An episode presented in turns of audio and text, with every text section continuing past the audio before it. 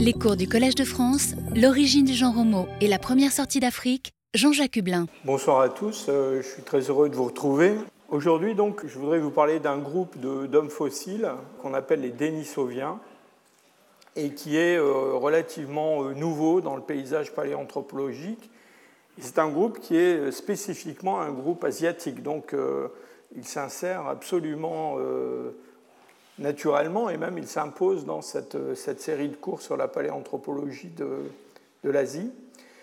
Euh, c'est un, un, groupe qui a été euh, découvert euh, de façon assez inhabituelle. Vous savez qu'en paléanthropologie, il y a une longue tradition de découverte d'hommes fossiles à travers des, des, spécimens plus ou moins spectaculaires. Ça a commencé avec la, la découverte de, de l'homme de Néandertal en 1856, et puis depuis, on a découvert des tas de, de fossiles euh, tout à fait intéressants.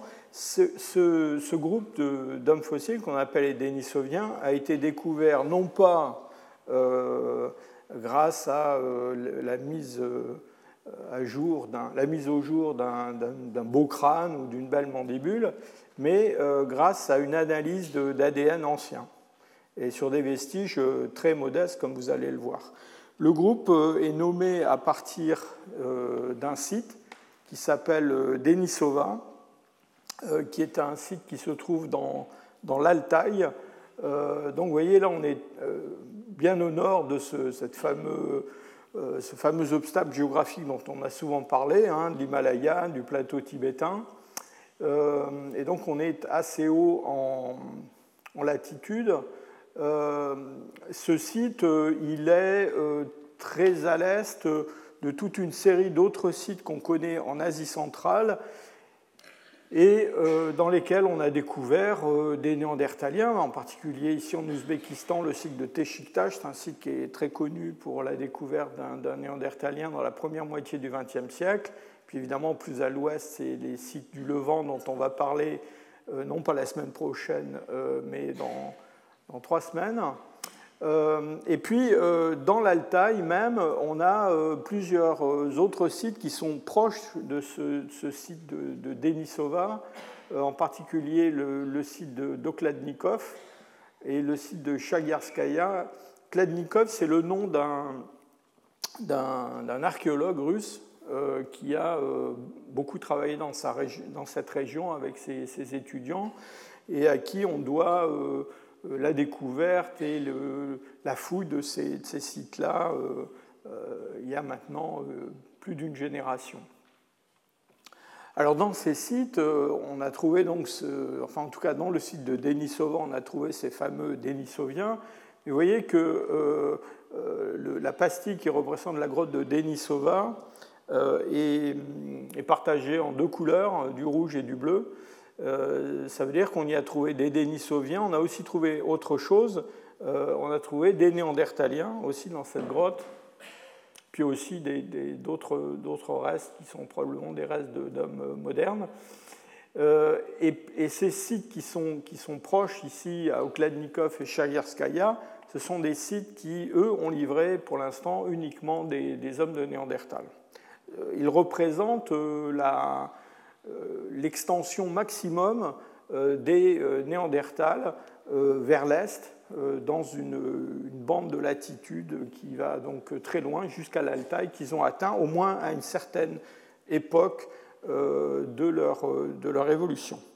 Je vous disais donc que ce, ce groupe il a été découvert en 2010 et euh, je vais tout de suite vous montrer le spécimen qui a permis la description de ces Denisoviens, enfin l'identification de ces Denisoviens.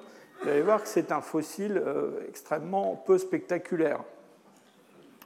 Il s'agit de ce fragment osseux qui est posé là euh, dans la position anatomique qu'il occupait sur l'individu auquel cet os appartenait. C'est un petit morceau d'une phalangette, hein, c'est-à-dire la dernière phalange, celle qui porte les ongles, du petit doigt d'une petite fille. Et, donc c'est un tout petit bout d'os. Et vous me direz pourquoi on s'est intéressé à ce petit bout d'os? C'est bien parce que il faut bien se remettre dans le contexte de, l'époque, donc de l'année 2010. c'est une époque où la, comment dire, les recherches en paléogénétique sont, j'allais dire, en pleine explosion. En particulier, on séquence le génome de l'homme de Néandertal avec une certaine précision pour la première fois. Et donc, mes collègues de l'Institut Max Planck à Leipzig, qui travaillent dans le département de, génétique, sont assoiffés d'échantillons qui peuvent contenir de l'ADN fossile et notamment de l'ADN de, Néandertal. Et euh, dans, les, mois qui, ont précédé euh, cette, découverte des Denisoviens, eh bien, nous venions juste de publier un article justement sur ce site d'Okladnikov que je vous ai montré tout à l'heure, à côté du site de Denisova. Et dans cet article, ben, justement, nous, montrions que euh, les Néandertaliens étaient présents dans l'Altaï. Et déjà, cette découverte avait été faite grâce au, reste d'ADN découvert dans des fragments osseux assez peu spectaculaires qui avaient été euh, exhumés au Kladnikov. D'une certaine façon, j'allais dire, c'était assez attendu de trouver de l'ADN ancien dans cette région d'Eurasie. Pourquoi?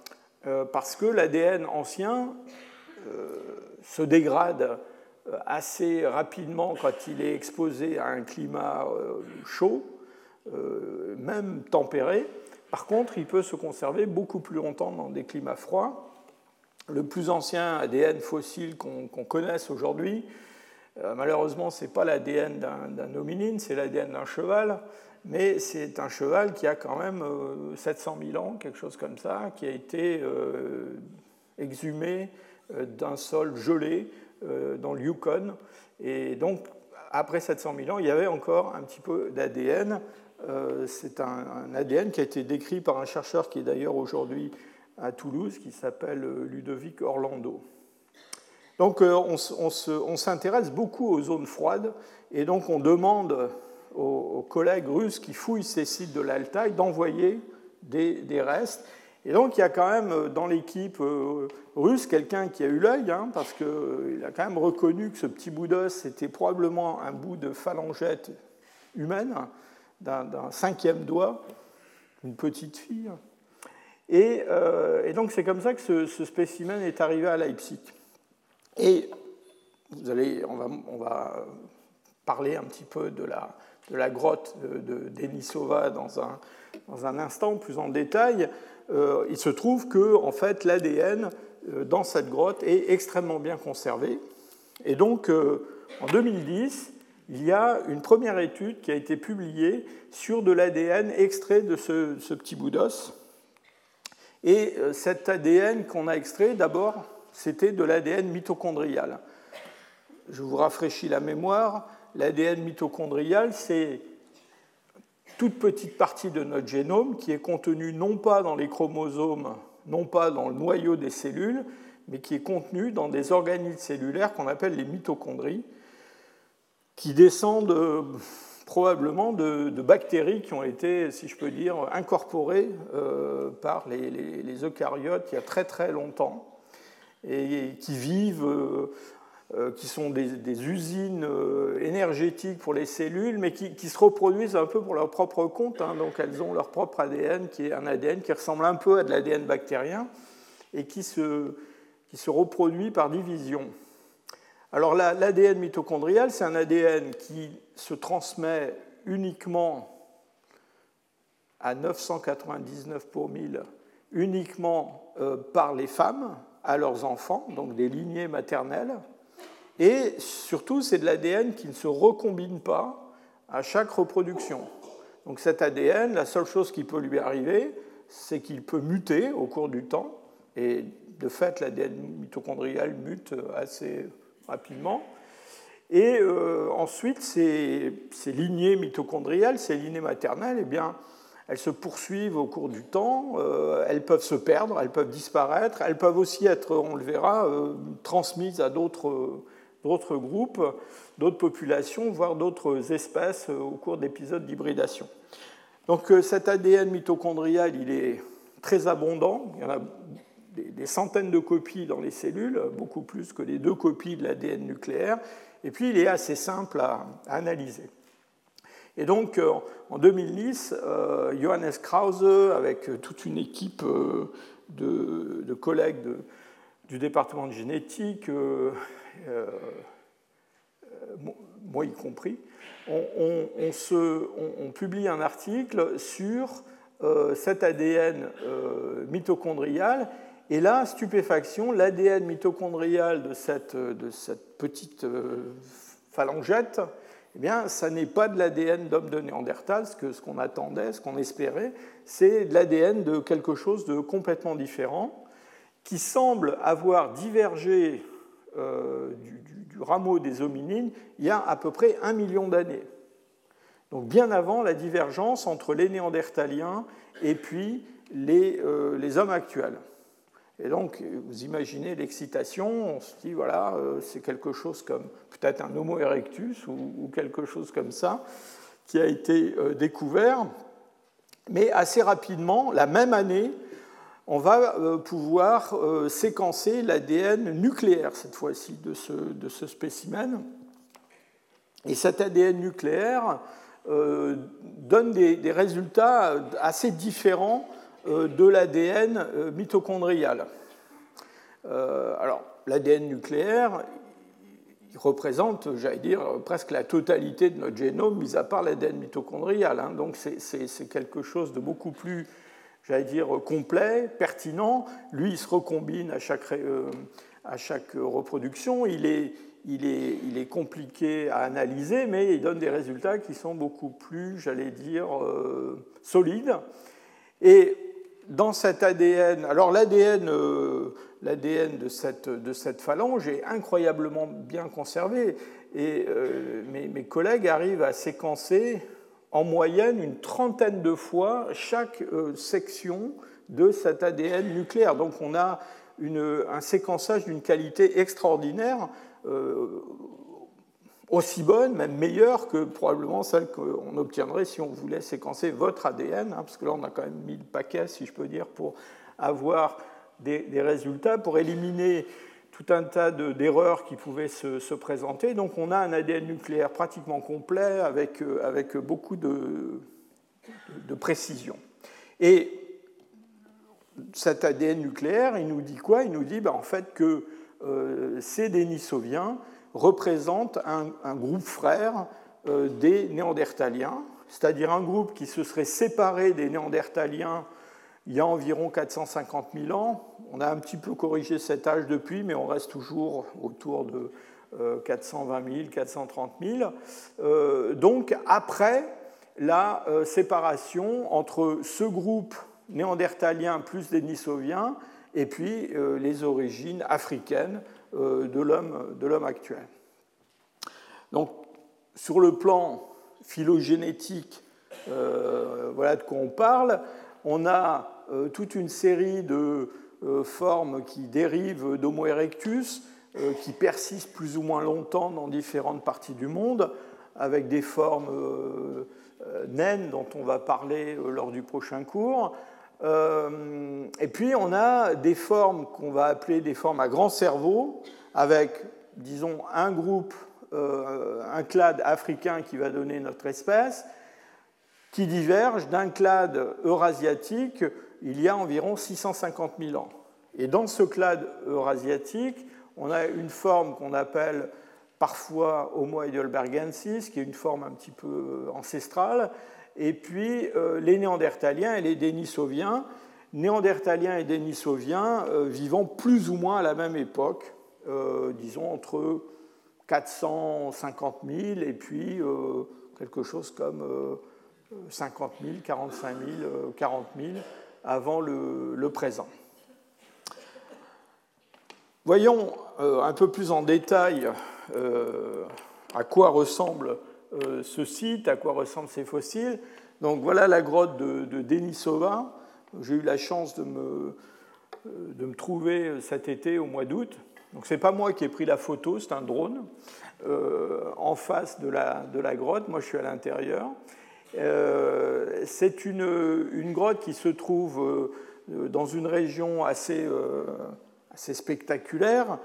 elle se situe à peu près 25-30 mètres au-dessus, du, lit d'une rivière qui s'appelle la rivière Anouilh, qui est un, tributaire euh, de l'Aube, fleuve bien connu des cruciverbistes,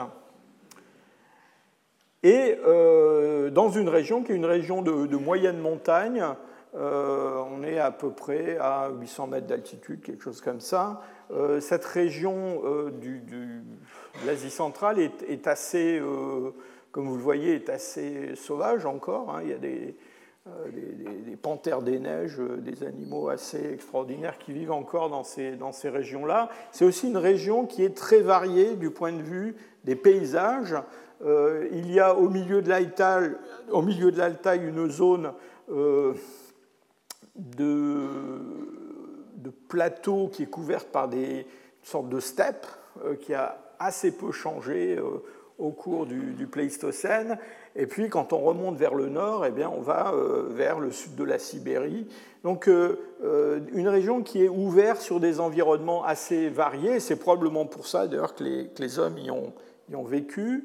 le site est connu depuis assez longtemps. Il a été décrit au première moitié du XXe siècle par des, voyageurs. Alors, la, grotte de alors, Denisovas, il y a des, tas d'hypothèses sur l'origine du nom. Euh, je vous livre une d'entre elles. Il y aurait eu un ermite euh, qui s'appelait Denis, qui aurait euh, vécu dans cette grotte, mais il y a d'autres hypothèses qui, qui, impliquent un meunier du coin et d'autres encore.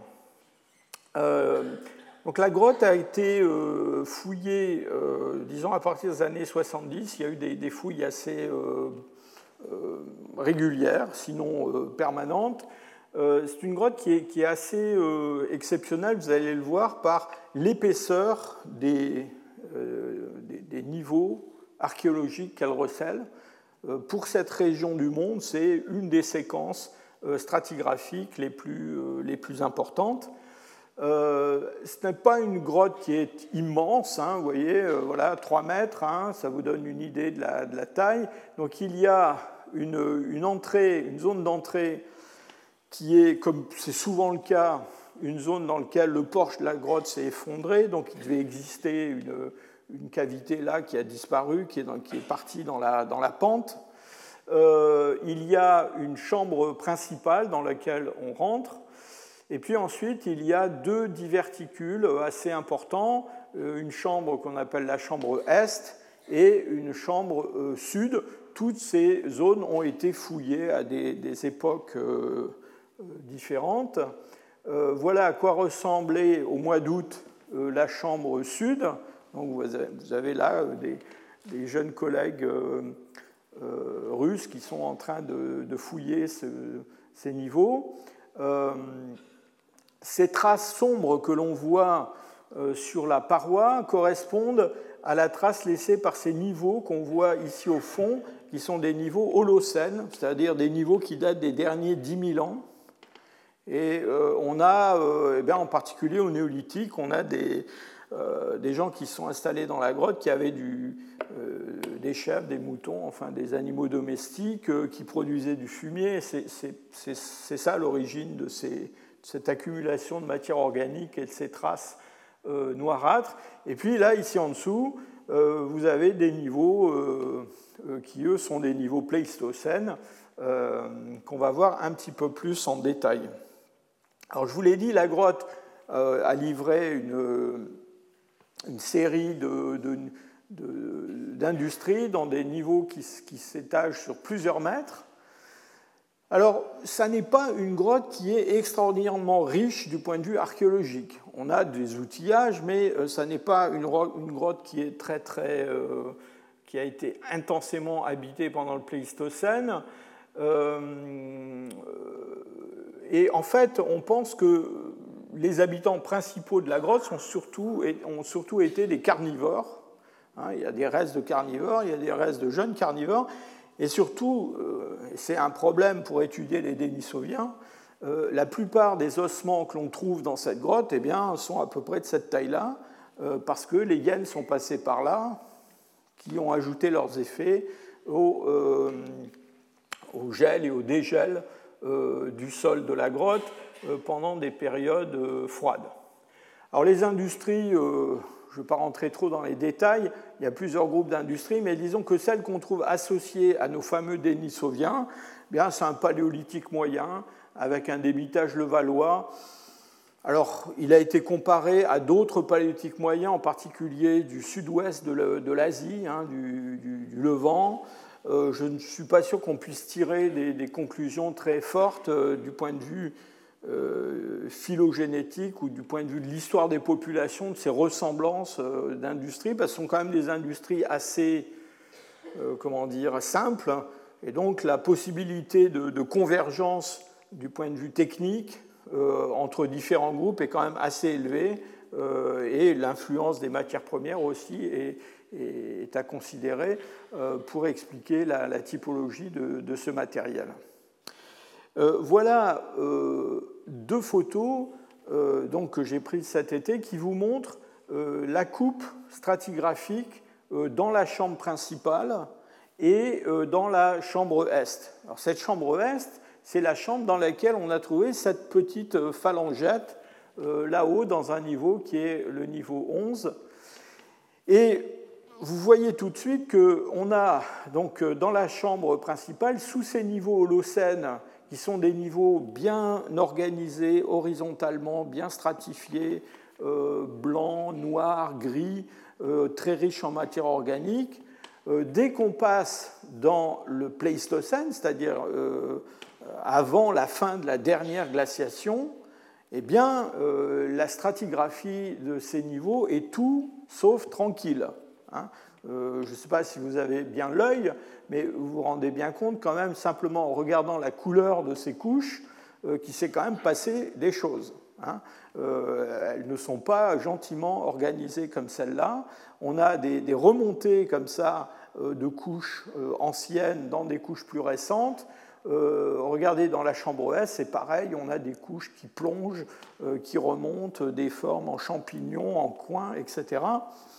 Et ça, c'est euh, certainement lié aux conditions climatiques quand même assez extrêmes auxquelles ce site a été exposé. Il faut bien se rappeler sa position géographique, son altitude, euh, et surtout sa, latitude. Hein. on est quand même assez euh, loin vers le nord, si je peux dire, pour euh, des hominines du, Pléistocène, moyen et, supérieur.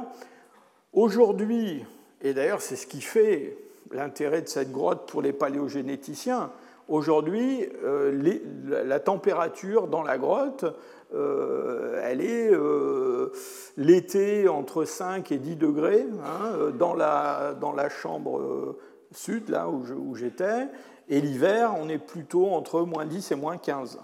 Donc euh, tout ça, c'est très bon pour la conservation de l'ADN.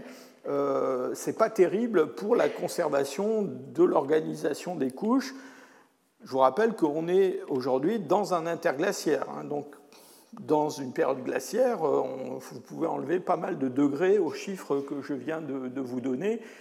Et donc, c'est un problème, j'allais dire, qui, se pose de façon assez sérieuse à Denisova, c'est-à-dire, en plus de la fragmentation extrême des, restes, on a ce problème de perturbation des niveaux archéologiques par des agents euh, naturels, qu'ils soient la température, le, climat, ou les carnivores qui eux aussi euh, creusent, remuent, euh, déplacent des, sédiments. Alors du point de vue des, restes humains que l'on a découverts à Denisova et que l'on attribue aux Denisoviens, je vous ai dit que ce n'était pas très spectaculaire, bah, voilà tout ce qu'on connaît aujourd'hui. Donc cette euh, phalangette, là, euh, verte et bleue. Alors depuis, on a retrouvé un morceau qui collait dessus, donc on a maintenant une idée de la morphologie de cette euh, petite phalange. on a, dès 2010, décrit une dent, une molaire, une, troisième molaire supérieure, une dent de sagesse, qui est énorme. et puis, par la suite, on a, dans le matériel qui avait qui a été découvert dans la grotte. Alors parfois, ce sont des découvertes qui sont anciennes, hein, mais en réexaminant le matériel, on a découvert d'autres dents, une dent de lait qui est fort usée, Denisova 2, et puis une autre molaire supérieure, troisième molaire supérieure. C'est comme ça, c'est la grotte des troisième molaires supérieures. et récemment, donc l'année dernière, euh, lors du congrès de l'Association américaine d'anthropologie physique, euh, l'équipe qui travaille à Denisova a présenté euh, ce bout de, de voûte crânienne qui vient de la galerie sud. Alors c'est très intéressant d'avoir ce morceau d'os, mais vous vous rendez bien compte que même en étant un très très bon paléoanthropologue, c'est très difficile de dire des choses sur la morphologie des Denisoviens reviendra là-dessus. Alors, euh, comme je vous l'ai dit, la, fouille continue avec beaucoup de, j'allais dire, de persévérance hein, euh, par l'équipe euh, russe. et j'ai eu la chance, quand j'étais là cet été, d'assister, alors non pas en direct parce que ça avait été trouvé juste avant que j'arrive, mais d'assister, si je peux dire, à la découverte, ou du moins d'avoir entre les mains un autre bout de crâne venant aussi de cette galerie sud. Alors, je ne sais pas s'il remonte sur le, bout précédent, mais ce que je tiens dans la main, là, c'est un bout de voûte crânienne, probablement euh, du frontal ou du pariétal, je pense plutôt du frontal. Euh, donc, on va peut-être trouver d'autres choses. Mais quand même, euh, vous voyez que tout ça, ça reste très, très fragmentaire. Et un des problèmes, c'est que on a beaucoup de mal à se représenter à quoi peuvent ressembler ces, ces. Du point de vue euh, morphologique, on peut quand même dire euh, deux, trois choses. D'abord, euh, ces, troisièmes molaires, ces dents permanentes hein, qui ont été découvertes à Denisova, donc Denisova 4 la première et Denisova 8 ensuite, ce sont des dents d'un très grand format. vous voyez comparer ces dents-là à des troisièmes molaires d'hommes de Néandertal et d'hommes actuels. Les hommes actuels, il y en a des tas qui n'ont pas de troisième euh, molaire du tout. Euh, mais là, euh, on a des, dents qui sont de très très grande taille.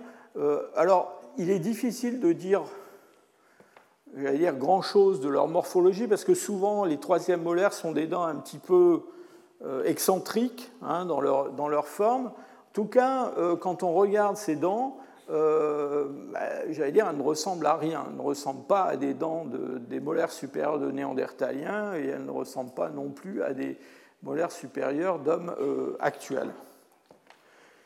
Du point de vue de la, de la taille, euh, donc lorsque on a comparé ces dents à des dents de différents groupes d'hominines fossiles, eh bien, vous voyez que Denisova 4 et Denisova 8, eh bien, euh, quand on prend leur, diamètre mésiodistal et bugolingual, hein, c'est ce que les, anthropologues font pour mesurer la, taille des dents, hein, euh, eh bien, on a des mesures qui, les placent au milieu de tous ces petits losanges rouges et bleus.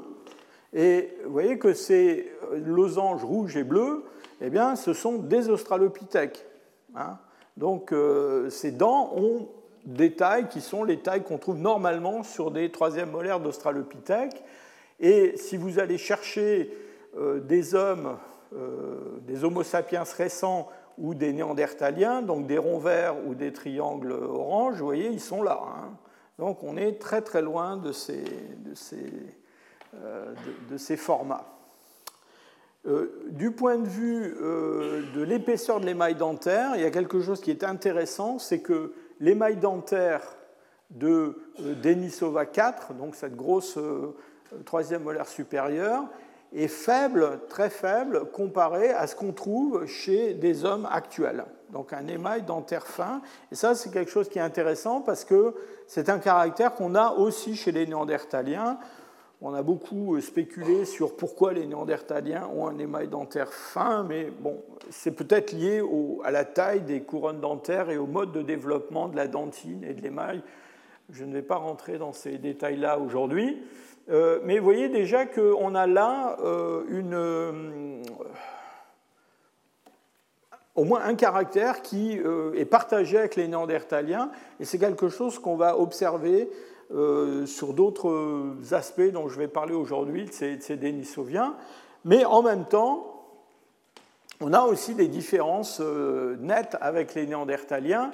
Je vous ai dit tout à l'heure qu'on avait retrouvé un bout de, un bout de phalangette qui euh, se, comment dire, se mariait avec le fragment qui avait été étudié à Leipzig. En fait, les collègues russes avaient, la phalangette, ils envoyaient un morceau dans un laboratoire et un autre morceau ailleurs. Après beaucoup pas mal d'années, donc presque une dizaine d'années, euh, ces deux fragments ont été euh, associés à nouveau. Et donc il y a eu une publication cette année euh, sur des données génétiques tirées du, fragment euh, qui a atterri à Paris, et puis euh, aussi une description donc, de la morphologie de cette phalangette par des collègues de l'Université de Bordeaux, Isabelle Crèvecoeur en particulier.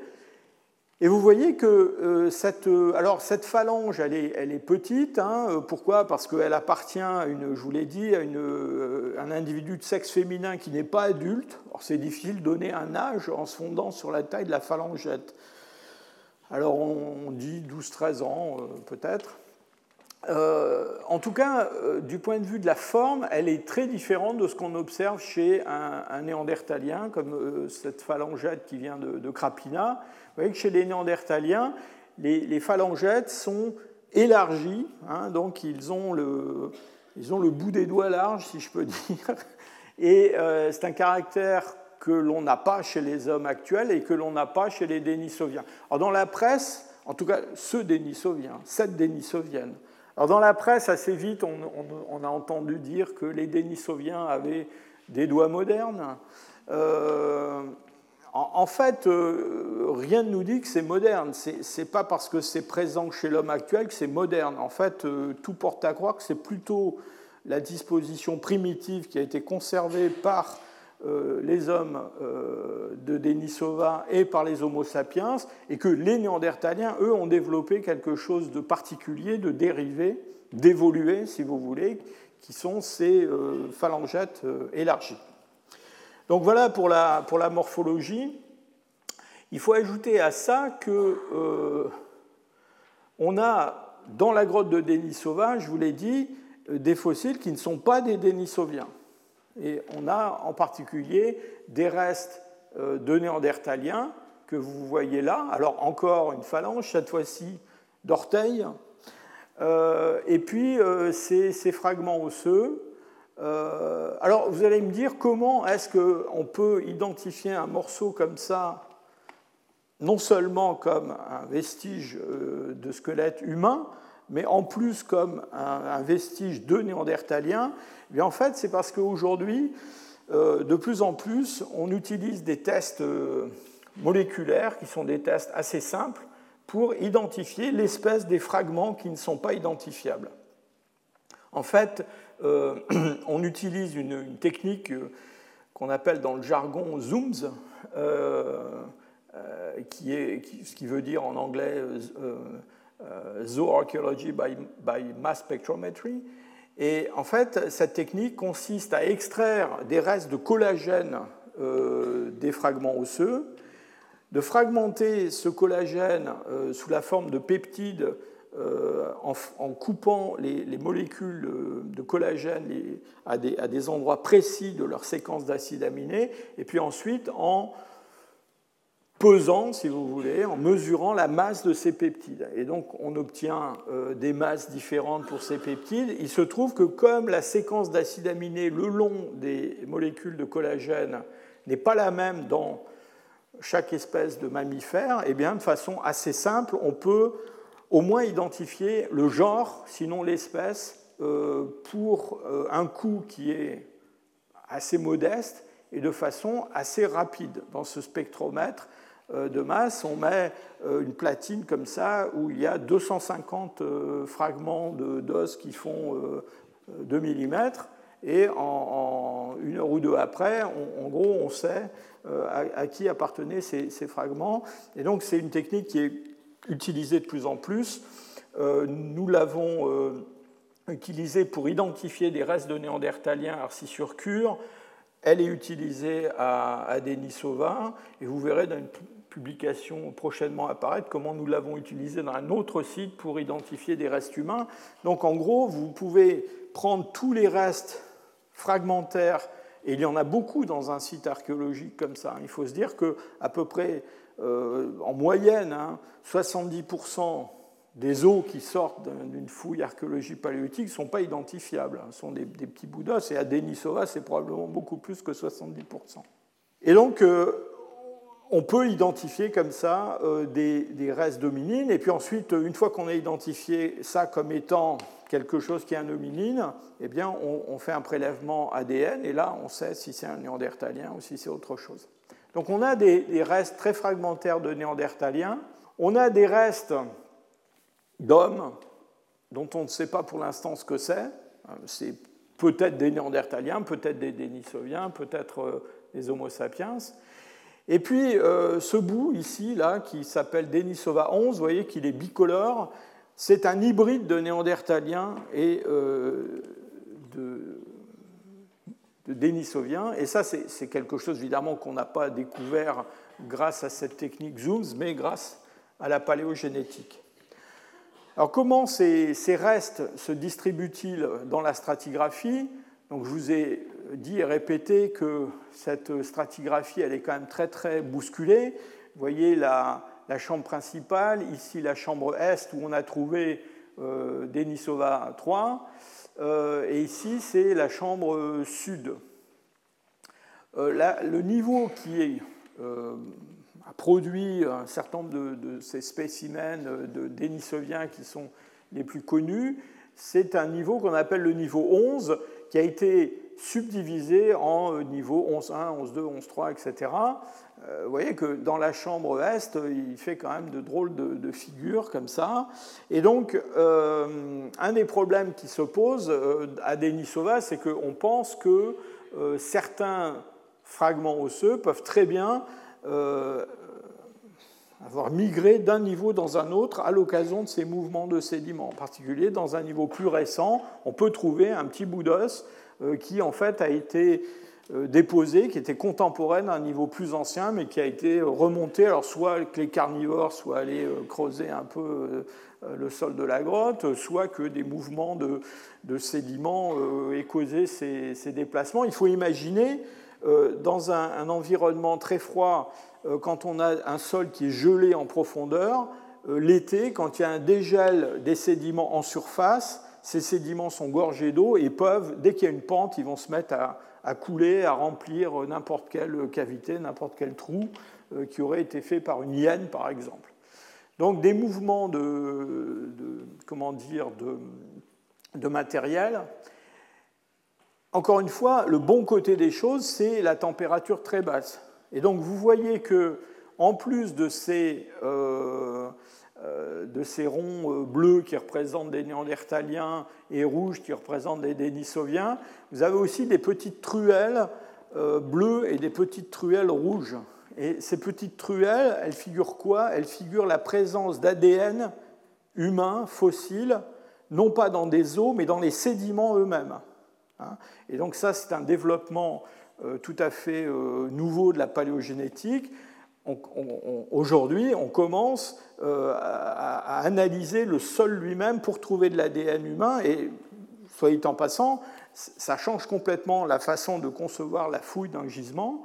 on va regretter d'avoir jeté tous les sédiments qu'on a tirés de tout un tas de grottes dont on est allé tamiser dans la rivière d'à côté les, euh, les sédiments pour trouver du matériel archéologique. Ce niveau 11, qui est le, dernier euh, niveau, donc l'ensemble de cette, stratigraphie, elle couvre une période de temps assez longue. en bas des, dépôts, on a, on a, des dépôts qui pourraient approcher 300 000 ans à peu près. D'ailleurs, soit en passant, qui sont des niveaux où on voit l'activité de la rivière à l'entrée de la grotte, ou voire dans la grotte, ce qui nous indique que cette rivière, qui est qui aujourd'hui à 28 mètres sous le niveau de la grotte, a coulé devant la grotte autrefois. Ça donne une idée du creusement de la vallée pendant les derniers 300 000 ans.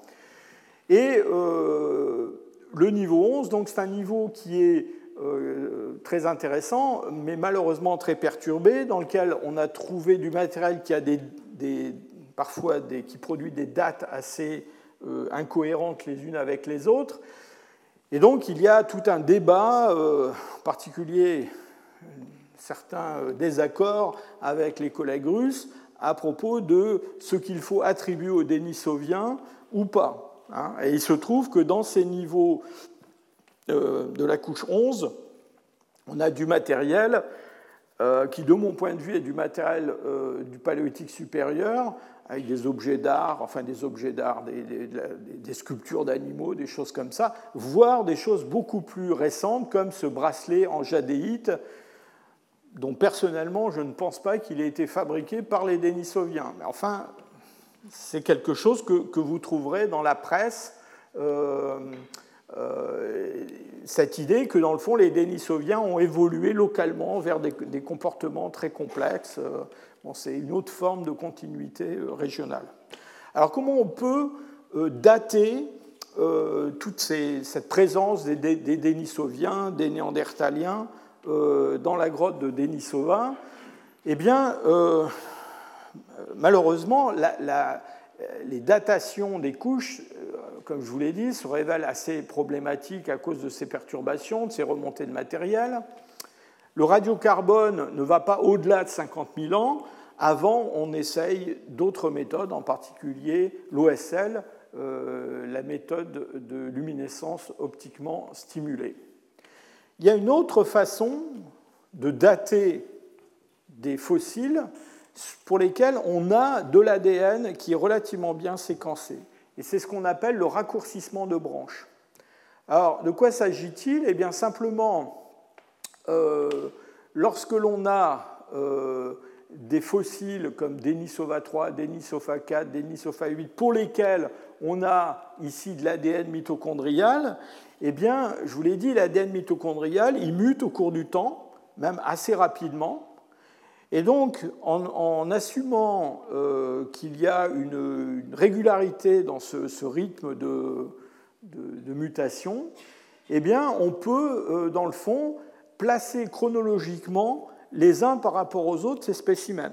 C'est-à-dire à partir d'un ancêtre commun à tous les trois, euh, compte tenu de la distance génétique de ces différents individus entre eux et à l'ancêtre commun, eh bien, on peut construire un petit arbre comme celui-là et se faire une idée eh bien, euh, justement de ce qu'on appelle le raccourcissement de branches, c'est-à-dire le fait que bah, Denisova 8 a vécu et est mort euh, bien avant que euh, n'ont vécu cela, et donc cela, eh ben, ils ont accumulé plus de mutations au cours du temps. D'accord? Et donc, euh, grâce à cela, eh bien, on peut, encore une fois, en, excusez-moi, encore une fois, en, en appliquant un taux de mutation qu'on a calculé à partir d'autres fossiles, eh bien, on peut établir que Denisova 8 euh, vivait à peu près 60 000 ans avant Denisova 3 et Denisova 4. Ce qui est pas mal parce que si on arrive à dater Denisova 3, eh bien, du coup, on a une idée de, la date de, Denisova 8. Donc ça, ça a été fait avec l'ADN mitochondrial. Ça a été fait aussi avec l'ADN nucléaire. Et avec l'ADN nucléaire, je vous rappelle que euh, cette phalangette, elle a, elle a, livré un ADN de très très grande, de très, très grande qualité. Eh bien, on peut euh, là aussi se faire une idée de, grâce au raccourcissement de branches, de la période à laquelle, pendant laquelle ont vécu les derniers Denisoviens euh, par rapport aux hommes actuels qui, existent encore. Hein.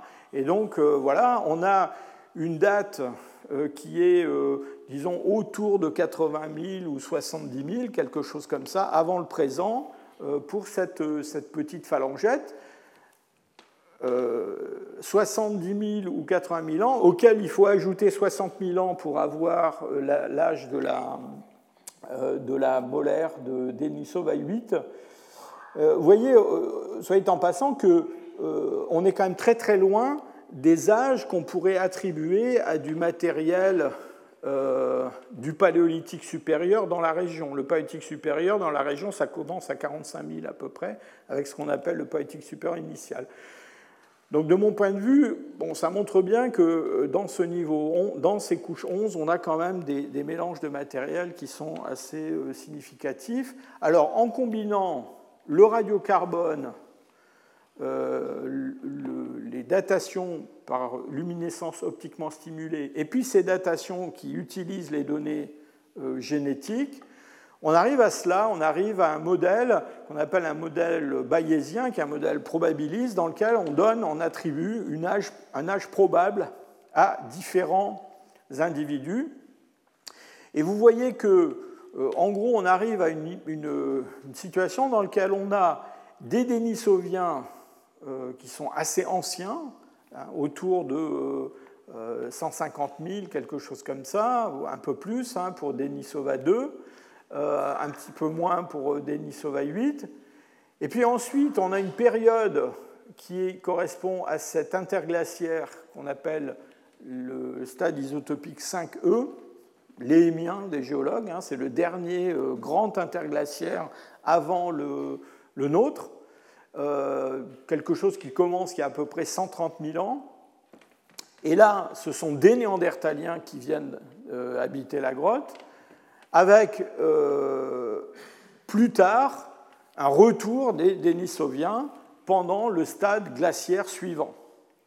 Et c'est au contact de ces deux populations qu'on a ce, spécimen de Denisova 11, euh, dont on a établi que c'était un hybride de première génération, donc un individu qui avait euh, un papa dénisovien, un papa néandertalien, excusez-moi, un papa dénisovien et une maman néandertalienne.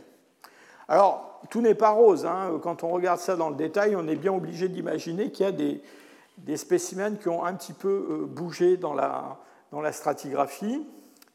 Et donc, euh, en fait, le scénario euh, le plus probable, c'est qu'on a, disons, dans cette région de l'Altaï, des Denisoviens qui vivent,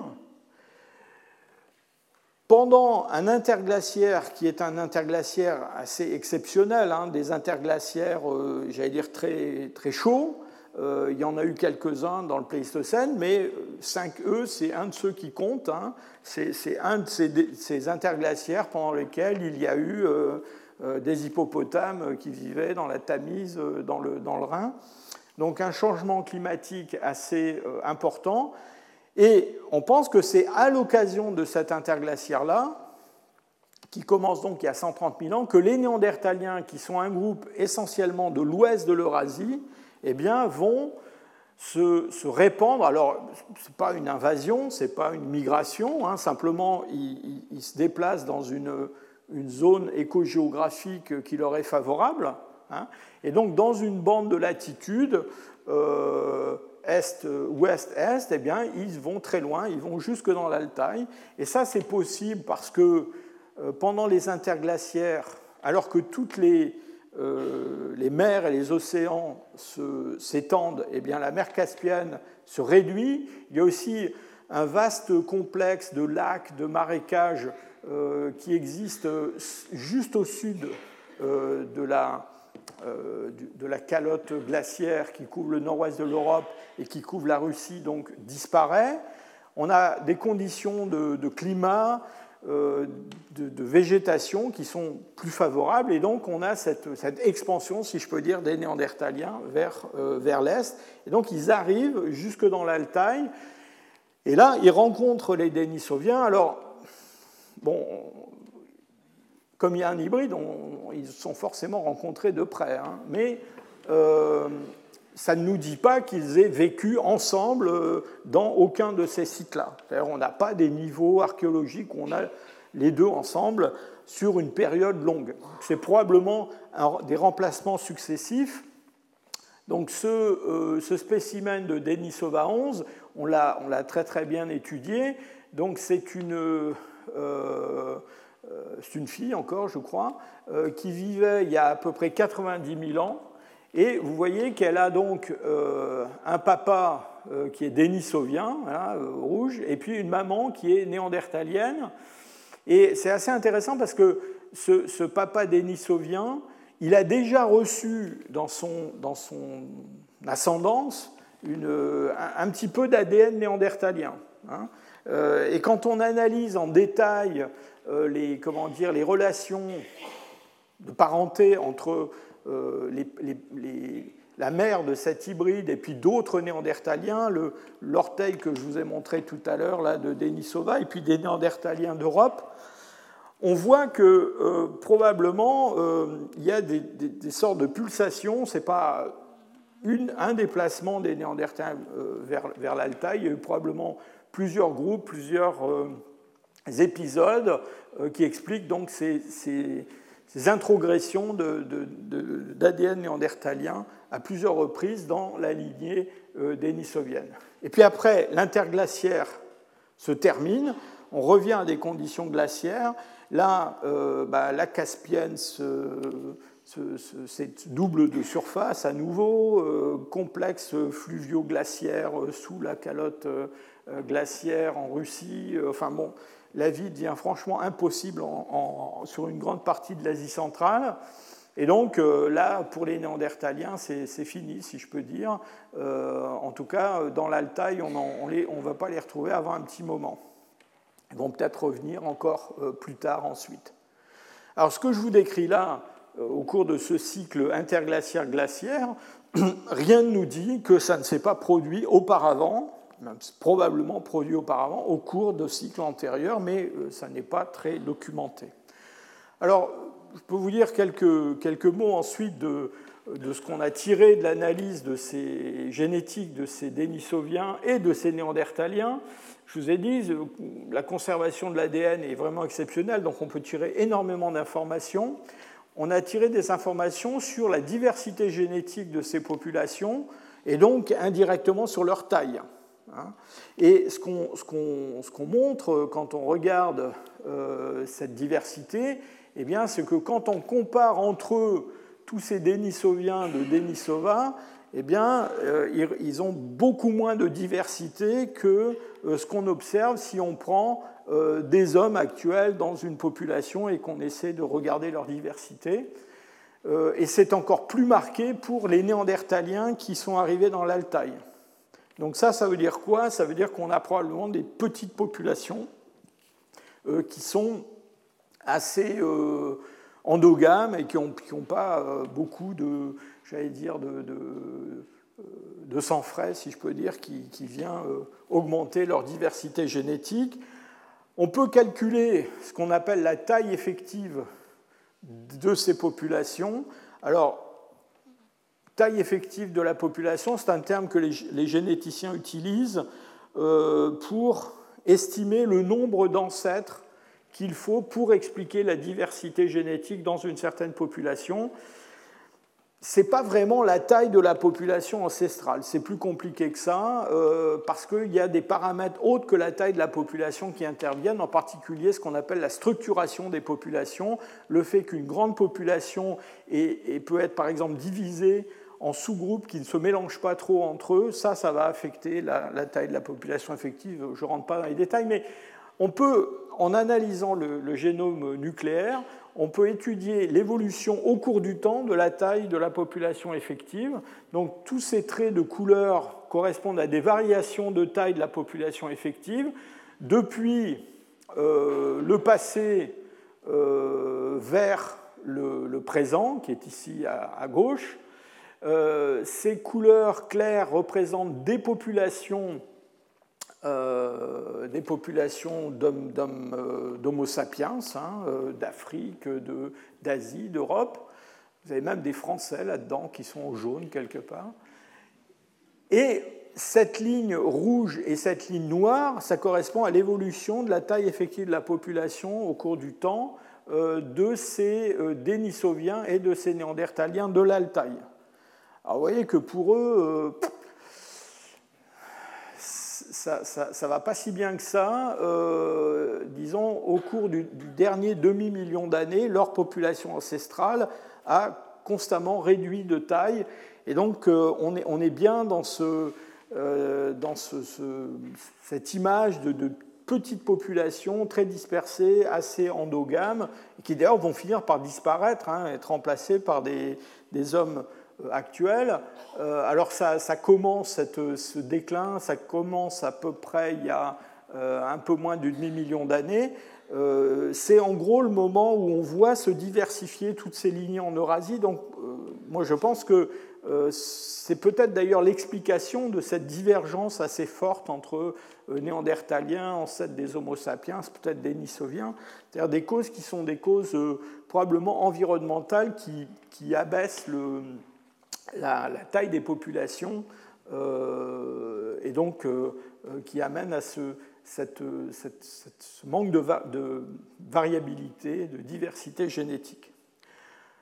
Je vais vous donner un exemple de ce manque d'ouverture. Euh, ici, on a essayé de reconstituer le niveau de relation, de parenté entre les parents de cet orteil, si je peux dire, c'est-à-dire le, père et la mère de l'individu euh, qui avait cet orteil-là.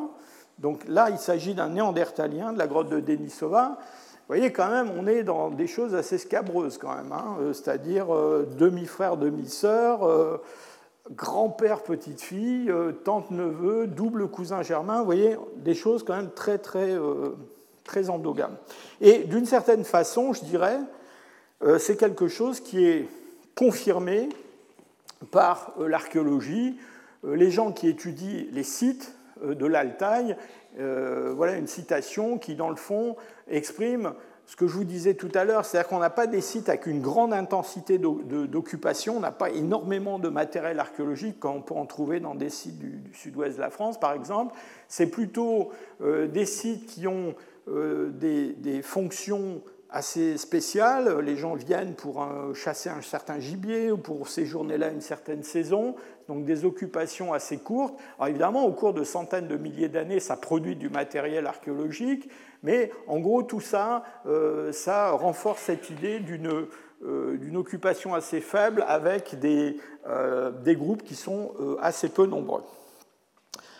Alors, avant d'en finir avec ces néandertaliens, de ces Denisoviens et néandertaliens de l'Altaï, je voudrais vous dire un mot de cette histoire d'ADN mitochondrial qui donnait un signal différent euh, de l'ADN nucléaire. Vous vous souvenez qu'en 2010, quand on a séquencé de l'ADN de Denisoviens, ce qu'on a d'abord trouvé, c'est que les Denisoviens, c'était quelque chose qui avait divergé il y a un million d'années, qui n'avait rien à voir avec les Néandertaliens, les ancêtres des Homo sapiens. Et donc ensuite, on a un petit peu, euh, j'allais dire, poussé ça sous le tapis quand on a eu des, euh, des, des données nucléaires. Alors, on a pu depuis séquencer de l'ADN mitochondrial de néandertaliens très anciens, les néandertaliens les plus anciens qu'on connaisse, qui viennent d'un site espagnol qui s'appelle Cima de los Huesos, près de Burgos, en Espagne, 430 000 ans, sont vraiment les premiers fossiles en Europe que on peut placer juste après cette divergence entre Denisoviens et puis Néandertaliens. Et figurez-vous que là, eh bien, euh, ce qu'on a trouvé, c'est de l'ADN nucléaire néandertalien. On est très content. Ça prouvait bien que ces, fossiles de d'Atapuerca, de Cima de los Huesos, c'était le début de la lignée néandertalienne. C'est de l'ADN un peu différent de celui des néandertaliens euh, les plus récents, mais quand même, il y avait des, des, caractères partagés qui permettaient de les placer là. Mais alors, stupeur, l'ADN mitochondrial de euh, ces hommes de Cima de los Huesos, c'était un ADN qui ressemblait furieusement à l'ADN mitochondrial des Denisoviens de l'Altaï. Et on s'est demandé vraiment ce qui se passait. Euh, les gens imaginaient tout un tas de choses, hein, des Denisoviens venant de l'Altaï en Espagne, bon, ça paraissait quand même assez bizarre. Et finalement, le, fin mot de l'histoire est venu avec un, papier qui a été publié il n'y a pas très longtemps, il y a deux ans seulement, euh, et qui euh, s'est intéressé à ce problème, c'est-à-dire le fait que quand on regarde la date de, coalescence, c'est-à-dire la, date à laquelle on a un ancêtre commun euh, pour l'ADN nucléaire des néandertaliens et des hommes modernes, je vous ai dit, on tourne autour de 650 000, peut-être 700 000. Quand on fait la même opération avec l'ADN mitochondrial, eh bien, on a une date beaucoup plus récente. On a une date à 400 000, 450 000, voire 300 000. Et ça, c'est complètement anormal parce que, pour des raisons, euh, j'allais dire, théoriques, cette date de coalescence pour l'ADN mitochondrial devrait être plus ancienne que la date de coalescence pour l'ADN nucléaire. Et en fait, ce que l'on pense, c'est que euh, l'ADN originel des, euh, des néandertaliens, c'était le même que l'ADN mitochondrial des Denisoviens.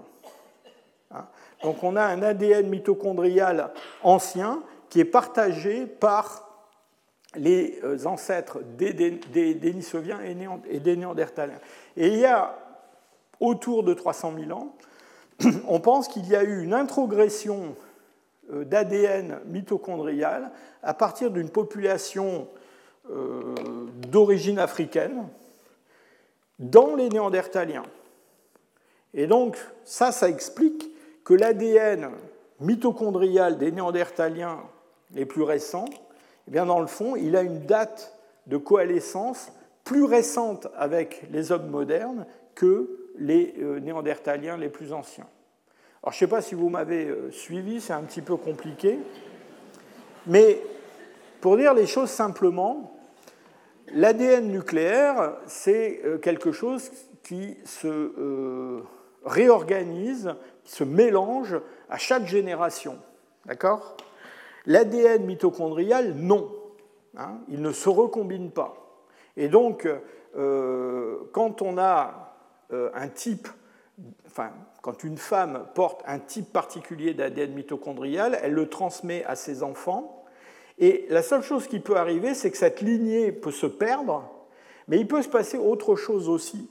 C'est que, à travers un contact, une reproduction, l'ADN mitochondrial d'un groupe peut passer dans un autre groupe en bloc, sans mélange, sans modification. Et ça, c'est quelque chose qu'on connaît de façon assez courante euh, chez les mammifères. Voilà ici un exemple euh, de phylogénie d'ours établi ici avec l'ADN euh, nucléaire. vous voyez, on a l'ours polaire qui est bien séparé de toutes les populations d'ours bruns, donc c'est ce qu'on attend hein, avec l'ADN nucléaire, mais quand on fait la même opération avec l'ADN mitochondrial, patatras, ça marche plus du tout.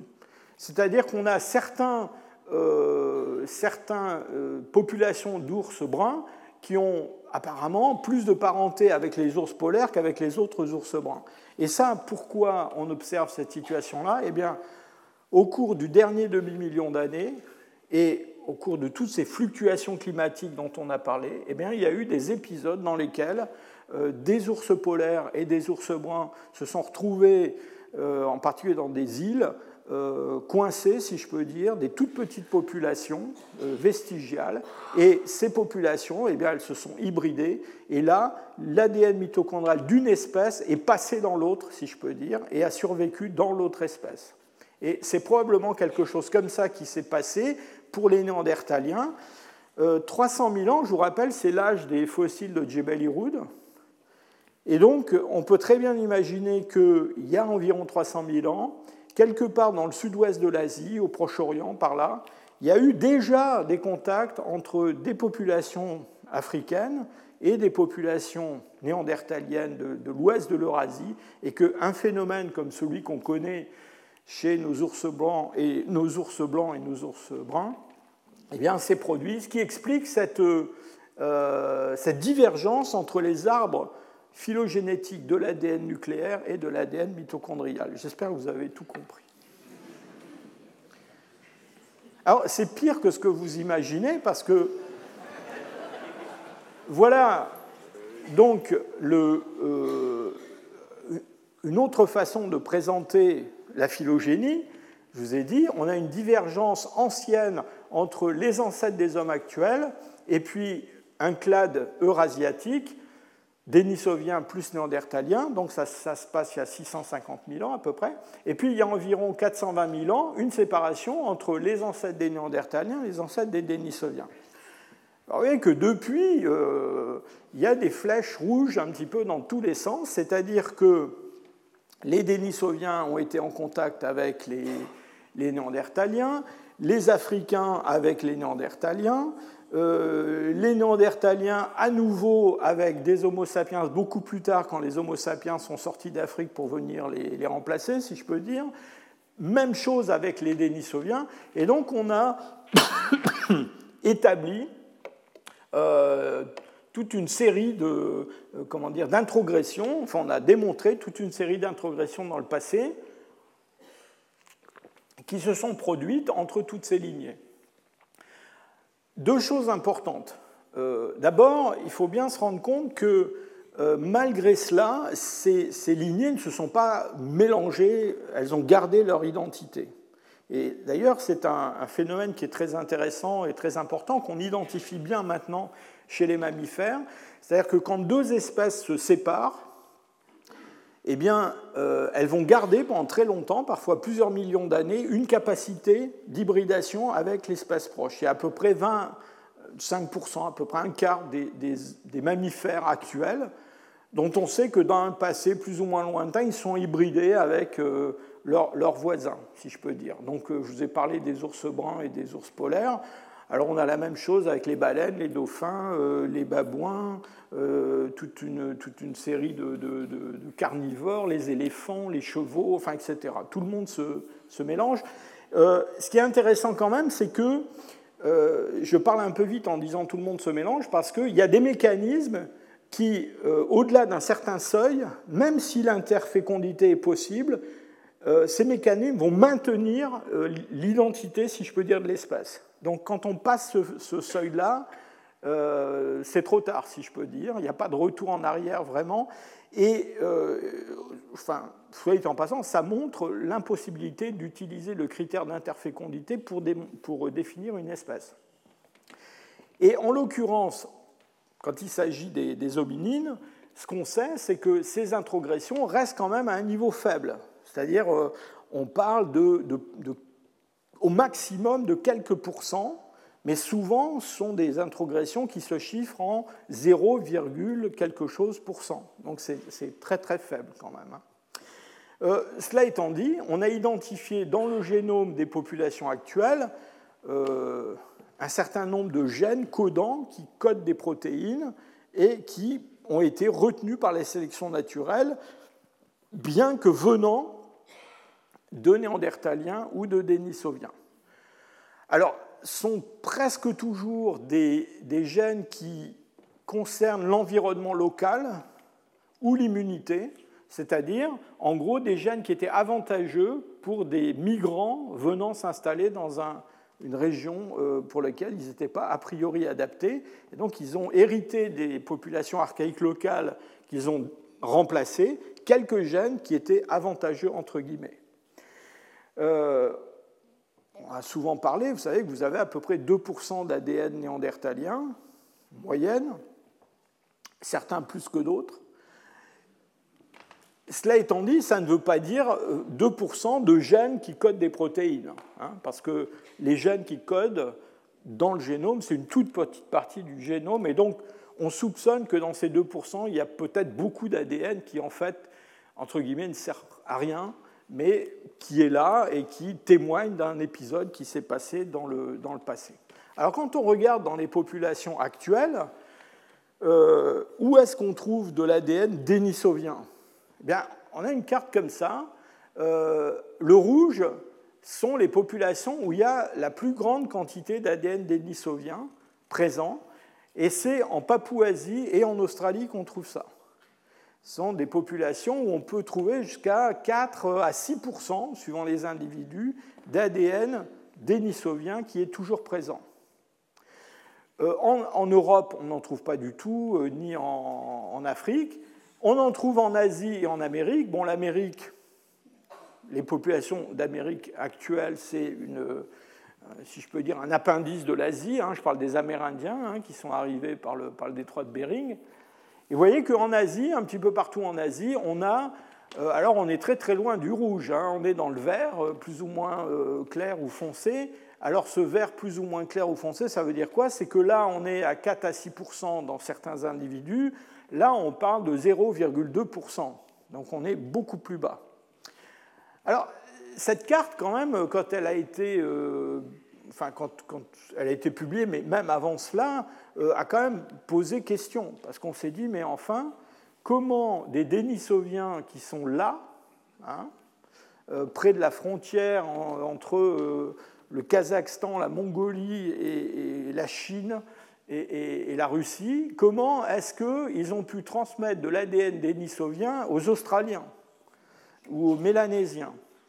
Et donc, euh, dès les premières publications sur l'ADN des Denisoviens, nous avons été plusieurs euh, moi-même, euh, mon collègue euh, Chris Stringer à Londres et, deux ou trois autres, à dire, mais en fait, premièrement, ça implique que ces Denisoviens, ils n'ont pas vécu juste dans l'Altaï, ils ont vécu probablement pratiquement sur toute l'Asie, parce qu'il a bien fallu que les ancêtres des Australiens en chemin depuis l'Afrique les rencontre quelque part, et c'est très improbable qu'il les ait rencontrés dans l'Altaï, donc c'est plutôt au sud de l'Himalaya que ça s'est passé, ou dans le sud-est asiatique, premièrement. Et puis deuxièmement, ben on a en Chine tout un tas de fossiles dont on ne sait pas trop quoi faire, qui pourraient être des Denisoviens. Alors, on a depuis euh, la Seconde Guerre mondiale découvert pas mal de, fossiles en Chine, qui ont été... Alors, je vous rappelle le schéma euh, de continuité euh, évolutive régionale qui était très en faveur chez nos collègues chinois.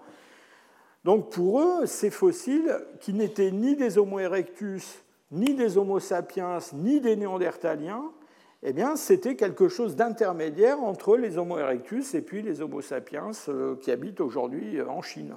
Hein. et à la lumière de cette découverte des Denisoviens, on a commencé à se dire, en fait, peut-être que tous ces fossiles qui ne sont ni des Homo erectus ni des Homo sapiens sont des Denisoviens. Le problème qui s'est posé, c'est que aucun de ces fossiles jusqu'à présent n'a livré d'ADN. Donc on ne peut pas rapprocher leur ADN de l'ADN de Denisova, puisqu'on n'a pas d'ADN. Et puis, autant ces fossiles sont assez complets et on peut décrire des tas de caractères sur ces fossiles-là, autant à Denisova, ma foi, on n'a rien à décrire du tout. Parce qu'on a euh, trois dents isolées et puis un bout de crâne comme ça, euh, dont on peut dire il est épais, il est primitif, mais c'est à peu près tout. Alors nous en étions là de nos, réflexions quand, en, 2016, une, collègue euh, de l'université de Langzhou euh, m'a contacté alors que j'étais euh, en vacances brièvement et m'a envoyé cette photo en me disant euh, qu'est-ce que vous en pensez On m'a dit que vous étiez un expert. Est-ce que ça vous paraît intéressant? Alors, ça m'a paru fichtrement intéressant parce que ce, cette mandibule, enfin, il y avait d'autres photos, euh, c'était clairement une mandibule qui n'était pas une mandibule euh, d'Homo sapiens, et donc c'était quelque chose de beaucoup plus euh, primitif, beaucoup plus ancien, manifestement. Donc on a pris contact, elle est venue me rendre visite à Leipzig, je suis parti la voir au pied du Tibet, parce que tout ça se passe au pied du Tibet, enfin au pied du plateau tibétain. et ce qui a j'allais dire, le plus extraordinaire peut-être dans cette découverte, c'est que cette mandibule vient d'une grotte euh, qui, qui, qui, est près d'une ville qui s'appelle Xiae, sur le, plateau tibétain, et cette grotte est à 3300 mètres d'altitude. Et jusqu'à cette époque-là, personne n'avait imaginé que autre chose que des Homo sapiens, et même des Homo sapiens assez récents, disons de moins de 40 000 ans, avaient pu vivre sur le plateau tibétain. Et là, manifestement, on avait quelque chose qui était, euh, qui était beaucoup plus euh, ancien, certainement, et euh, qui n'était pas un Homo sapiens donc au Tibet. Alors cette histoire, je parle du Tibet, est assez, un peu dans le style Tintin au Tibet quand même. Hein. C'est-à-dire que cette mandibule, elle a été découverte dans cette grotte non pas par une fouille archéologique, mais par un moine tibétain qui est allé dans cette grotte parce que devant la grotte, il y a un temple, il y a un petit euh, sanctuaire dans la grotte, on y va méditer, etc. Et ce moine, donc, dans les, je crois que c'était en 1980, est allé dans la grotte où on trouve en surface des os fossiles et a ramassé cette mandibule.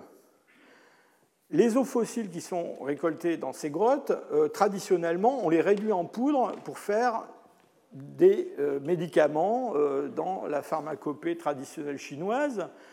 Heureusement, ce moine a eu l'idée d'offrir cette mandibule à un dignitaire religieux local, et ce dignitaire religieux, lui non plus ne l'a pas réduit en poudre, l'a gardé un moment, et il a fini par la donner à un géologue, et ce géologue l'a donné à l'université de Langzhou.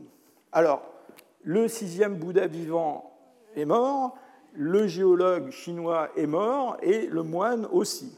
Et donc, c'est vrai que ça a été assez compliqué de se faire une idée du contexte, euh, j'allais dire, géologique, archéologique de cette, de cette mandibule.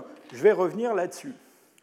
Euh, on est dans le Gangzhou, donc au pied du, plateau tibétain. On est à euh, plus de 2000 km de, Denisova. Hein. On est quand même assez loin de Denisova et d'un environnement qui est très différent. Alors, notre chance, ça a été que, en fait, sur cette mandibule, il y avait toujours du sédiment et une espèce de croûte euh, carbonatée que personne n'avait enlevée. Euh, elle était restée dans les collections de l'université sans que personne ne la nettoie, entre guillemets. Et cela, ça nous a permis d'obtenir des datations par une méthode qui est la méthode de l'uranium-thorium, qui est une, méthode assez précise, et on a trouvé une date euh, autour de 160 000 ans. Alors là, 160 000 ans, dans cette région du nord de la Chine, euh, j'ai commencé franchement à, j'allais dire, à rêver Denisovien, parce que je me suis dit, peut-être que là, on tient un Denisovien qui n'est pas euh, de Denisova, mais qui est de Chine. Et comme euh, la grotte est située en altitude, dans un environnement quand même assez froid, on a, on a vraiment cru pendant un moment qu'on allait avoir de l'ADN fossile, pour une fois, sur un fossile chinois, parce que les autres, souvent, sont trouvés dans des environnements beaucoup plus tempérés ou chauds. Alors malheureusement, euh, notre collègue chinoise euh, qui a fait l'extraction d'ADN, eh ben, n'a pas trouvé d'ADN. Donc euh, là, ça a été une grosse déception. Mais nous avions un, joker en la personne d'un de mes étudiants en thèse, qui s'appelle Frido Welker. Et Frido Welker, c'est un spécialiste de, paléoprotéomique. Alors la paléoprotéomique, ça consiste non pas à extraire de l'ADN, mais à extraire des protéines. Il se trouve que certaines de ces protéines euh, survivent beaucoup plus longtemps que l'ADN. On pense à peu près dix fois plus longtemps. Hein. On a extrait des protéines fossiles, de fossiles qui ont plusieurs euh, millions d'années. Hein. Et évidemment, les protéines, ça ne donne pas autant d'informations que l'ADN. Mais il se trouve que les protéines, en particulier le collagène dont il s'agit là, sont des alignements d'acides aminés et que ces alignements d'acides aminés sont codés sur l'ADN. Donc si on a l'ADN d'un dénisovien, on peut prédire la séquence d'acides aminés des protéines que cet individu était capable de produire. Et donc on a utilisé cette, euh, cette situation pour extraire des protéines anciennes de cette mandibule de Xiae, les séquencer et les comparer à ce qui était prévu par l'ADN dénisovien. Et donc, dans cette opération, on a pu construire un arbre phylogénétique comme celui-là, et vous voyez que cette mandibule de Xiae eh bien, tombe euh, eh bien, justement avec les Denisoviens, enfin avec la, phalangette de la petite fille de Denisova. Euh, et clairement, ça n'est ni un néandertalien, ni un, un Homo sapiens. Et donc on était absolument aux anges. Donc ça a donné lieu à une publication qui est sortie dans Nature un peu plus tôt cette, cette année, parce que pour la première fois, on avait un Denisovien, un qui n'était pas de Denisova, deux pour lequel on avait quelque chose à dire en termes de morphologie. Alors dans le temps qui me reste, je ne vais pas rentrer dans des détails morphologiques incroyables, mais sachez que du point de vue morphologique, cette mandibule elle a des caractères assez primitifs. Elle ressemble beaucoup à d'autres spécimens du Pléistocène moyen. Vous voyez, elle est dans cette analyse en composante principale, elle tombe ici euh, sur le recouvrement entre des Homo erectus et puis euh, des fossiles du Pléistocène moyen d'un petit peu partout. Donc, disons, c'est une mandibule qui est assez, je dirais, générique du point de vue de sa morphologie, euh, non moderne. ce qui est très intéressant, c'est que cette mandibule, donc, qui est dépourvue de menton, qui est très robuste, qui a tout un tas de caractères qu'on pourrait euh, détailler, euh, eh bien, elle n'est pas d'une taille extraordinairement grande, mais par contre, elle porte une denture d'une taille extraordinairement grande. Et ça, ça se voit en particulier euh, quand on regarde, quand on analyse l'arcade dentaire. vous voyez ici sur cette, cette analyse, alors qui, qui, tient compte non seulement de la forme, mais aussi de la taille. Vous voyez que suivant cette, cette première composante principale, la mandibule là, de Xiae, cette étoile, elle se classe avec les mandibules les plus grandes qu'on connaît dans le Pléistocène. Hein. Donc de très très grandes... Euh, alors, non pas les plus grandes mandibules, mais les plus grandes arcades dentaires. Hein. Donc une arcade dentaire très très grande portée par une, euh, mandibule de, taille plus euh, moyenne. Euh, sur les mesures individuelles des dents qui sont conservées, alors ce dont on parle là maintenant, c'est une reconstitution de la mandibule. Ce que vous avez vu tourner là, c'était une, reconstitution en, miroir des parties conservées après avoir enlevé le sédiment qui nous a servi virtuellement, qui nous a servi à, dater le, spécimen la deuxième molaire qui est la mieux conservée, vous voyez ces mesures euh, en termes euh, mésio-distal, bucolingual, la surface de la couronne, ici comparée à tout un tas de groupes euh, pléistocènes.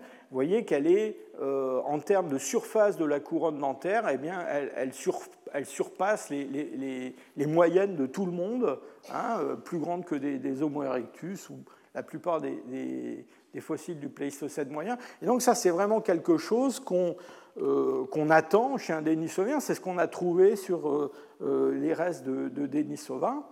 on a fait des analyses beaucoup plus détaillées de la, de la denture.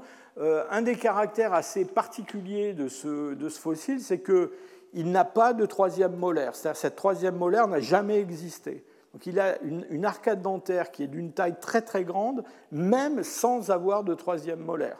Hein.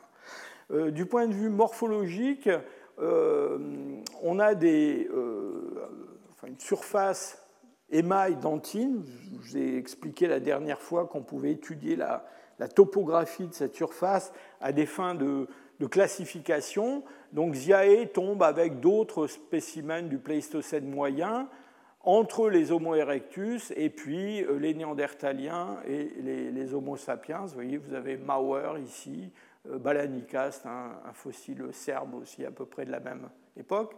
Il y a des caractères dentaires assez particuliers, notamment sur la, deuxième molaire, on a une racine supplémentaire. Les molaires inférieures euh, ces fossiles-là ont des racines antérieures et postérieures, euh, mésiales et, distales, qui forment des espèces de, plaques qui sont en fait formées par la fusion chacune de deux racines. Là, on a une racine supplémentaire qui pousse sur le côté euh, lingual euh, de, la, de, la, molaire. C'est un caractère assez rare, on va y revenir dans, dans un instant. Alors, une chose qui est apparue immédiatement, c'est que, d'abord, euh, on avait un Denisovien, on pouvait décrire ses caractères. J'ai insisté beaucoup sur le fait que le fossile vient d'une grotte qui est située en altitude. Du coup, ça a résolu un petit mystère qui se posait à propos de ces, de ces gènes hérités des Denisoviens par les populations asiatiques actuelles. En particulier, dans ces gènes, il y a un allèle une variété, une variante d'un gène qui s'appelle EPAS1, Et ce gène, quand on a cet allèle-là, on, on, a dit que c'était l'allèle des athlètes. Hein. C'est un, gène qui, une, une variante de ce gène qui facilite le transfert de l'oxygène. Et il se trouve que dans les populations asiatiques actuelles, on trouve ce gène au Tibet, dans des populations qui vivent en haute altitude. Et quand on a séquencé le génome des Denisoviens de Denisova, on a trouvé cette variante. Et donc on en a déduit que les, populations qui vivent aujourd'hui en haute altitude euh, sur le plateau tibétain avaient hérité ce gène des Denisoviens. Alors il y avait quand même un petit problème, c'est que la grotte de Denisova n'est pas du tout, du tout, du tout en haute altitude. Et donc on ne comprenait pas pourquoi les Denisoviens auraient eu euh, cette, euh, cette, variante de ce gène à Denisova. Alors en fait, avoir trouvé une mandibule de Denisovien sur le, haut plateau tibétain, ça nous indique que c'est probablement de ces Denisoviens-là euh, que cette variante de ce gène, cet allèle, a été hérité par les populations euh, actuelles. Euh, donc ce gène qui permet de survivre dans des environnements à faible teneur en, en oxygène. Alors l'autre grand bénéfice de cette découverte de Xiae, c'est qu'on a pu comparer cette mandibule à d'autres mandibules euh, découverte en Chine. Vous vous souvenez qu'on avait, en tout cas moi, euh, toujours dans l'idée que des fossiles chinois connus étaient probablement des Denisoviens, mais on n'avait pas d'ADN. Là, on avait de la morphologie. Et donc, on a euh, poursuivi des, comparaisons et assez vite, on est tombé sur cette mandibule qui s'appelle la mandibule de Penghu, alors cette mandibule a été découverte dans la mer de Chine. Elle a été euh, draguée au fond de la mer de Chine, euh, entre Taïwan et euh, le continent. La vie n'est pas simple. Hein. Et on ne sait pas trop son âge. Elle est pléistocène, elle n'est pas moderne du tout. Et alors, cette mandibule de Penghu, qui a été publiée il y a quelques années, il se trouve que les mesures de cette mandibule sont presque au millimètre près les mesures de notre mandibule d'Oxiae. Morphologiquement, elle est extrêmement proche. Elle n'a pas de troisième molaire, ce qui est un caractère, ça arrive souvent chez les hommes actuels, mais c'est assez rare chez les hommes du Pléistocène moyen. Et on trouve des détails dans la morphologie dentaire, y compris cette euh, racine supplémentaire sur la seconde molaire dont je parlais tout à l'heure, qui est un truc tout à fait pratiquement inconnu dans le registre fossile. Donc voilà deux fossiles qui se ressemblent euh, de façon extrêmement frappante et qui possèdent ce caractère. Il se trouve que ce caractère, dans les populations actuelles, il existe euh, pratiquement euh, pas en dehors de l'Asie. Et c'est dans des populations chinoises et amérindiennes qu'on trouve encore aujourd'hui des fréquences assez élevées de ce caractère un peu bizarre on pense que ça pourrait être aussi un héritage, si je peux dire, des, des.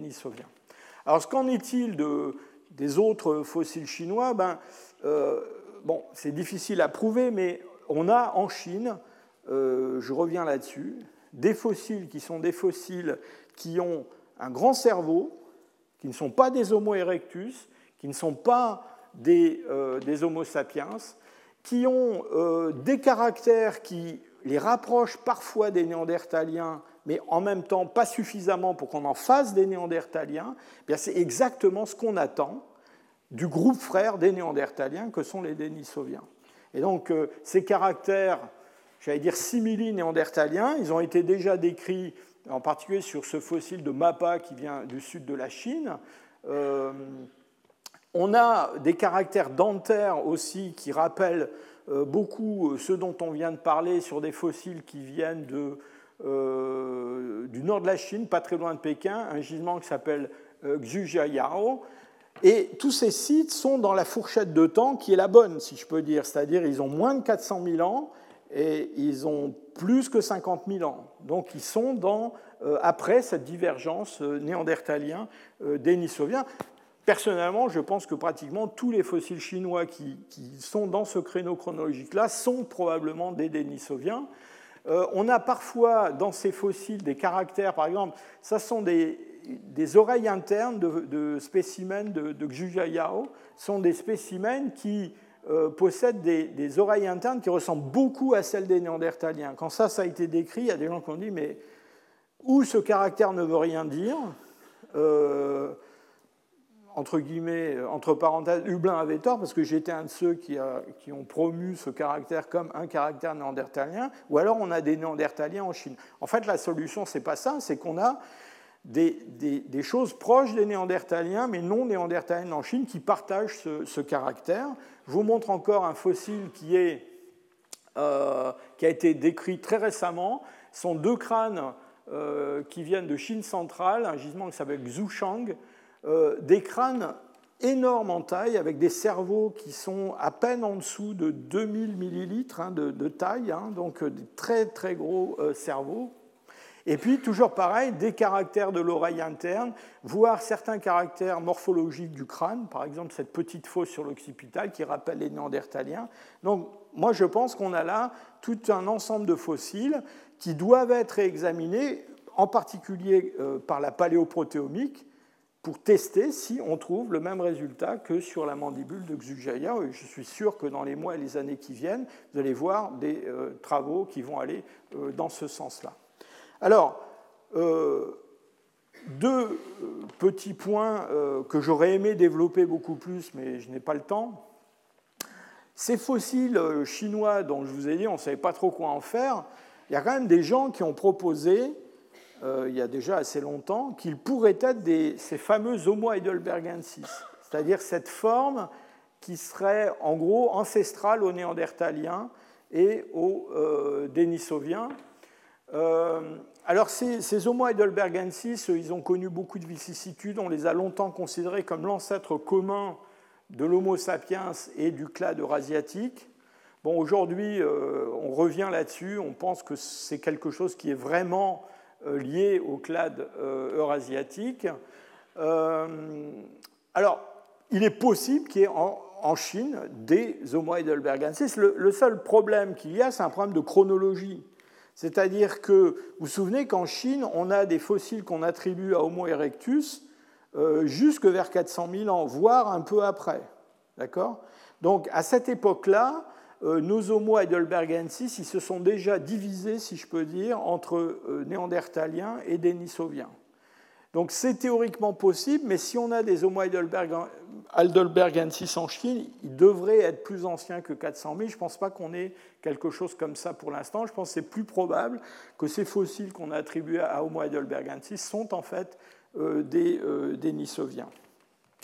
Et puis, pour finir, je voudrais vous dire que n'y a pas que la Chine dans la vie.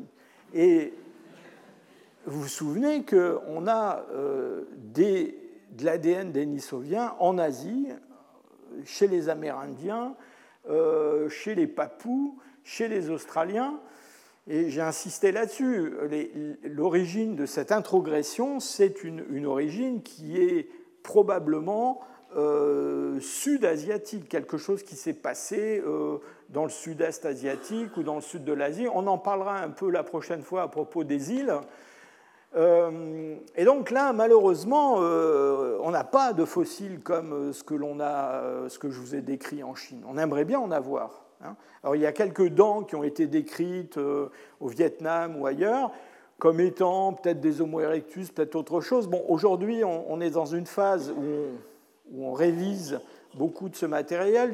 Ce que je vous ai montré la dernière fois, euh, ce genre de travail comme celui de Clément Zanoli qui montre que un certain nombre de dents d'Homo erectus sont en fait des dents d'orang-outan ou d'autres primates, bah, j'ai peur que ce soit le sort de beaucoup de ces dents euh, soi-disant dominines pléistocènes qu'on ait dans le sud-est asiatique.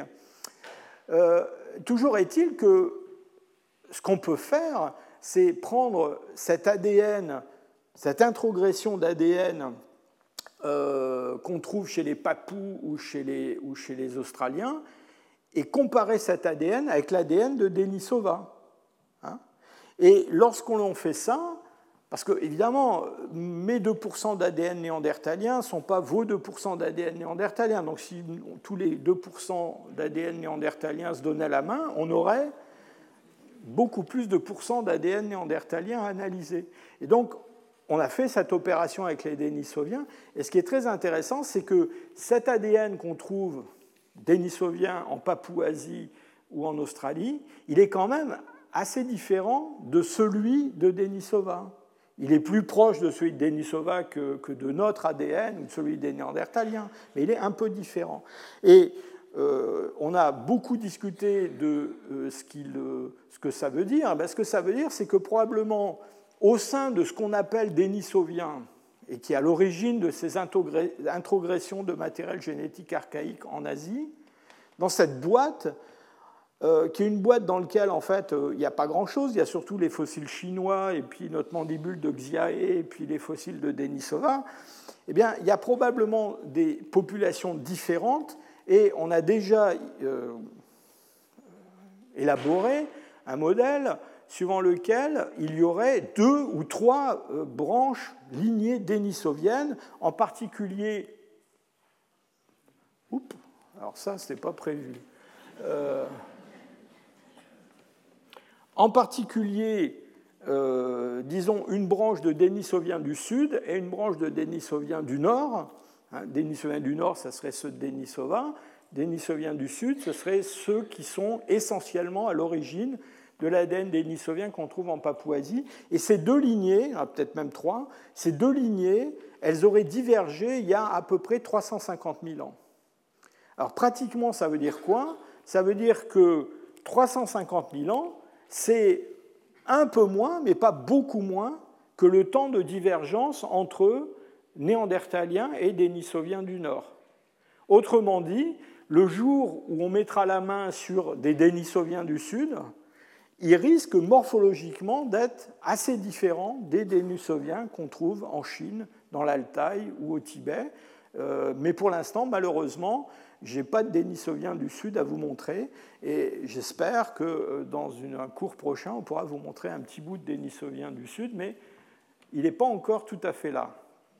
Ce qui est vraiment très intéressant, c'est qu'on peut analyser euh, la contribution de ces populations dénisoviennes à, la, comment dire, au génome des populations actuelles. Ce qu'on trouve, c'est que chez des euh, japonais ou des chinois actuels, je vous ai dit, on a très très peu d'ADN dénisoviens, c'est 0,2%.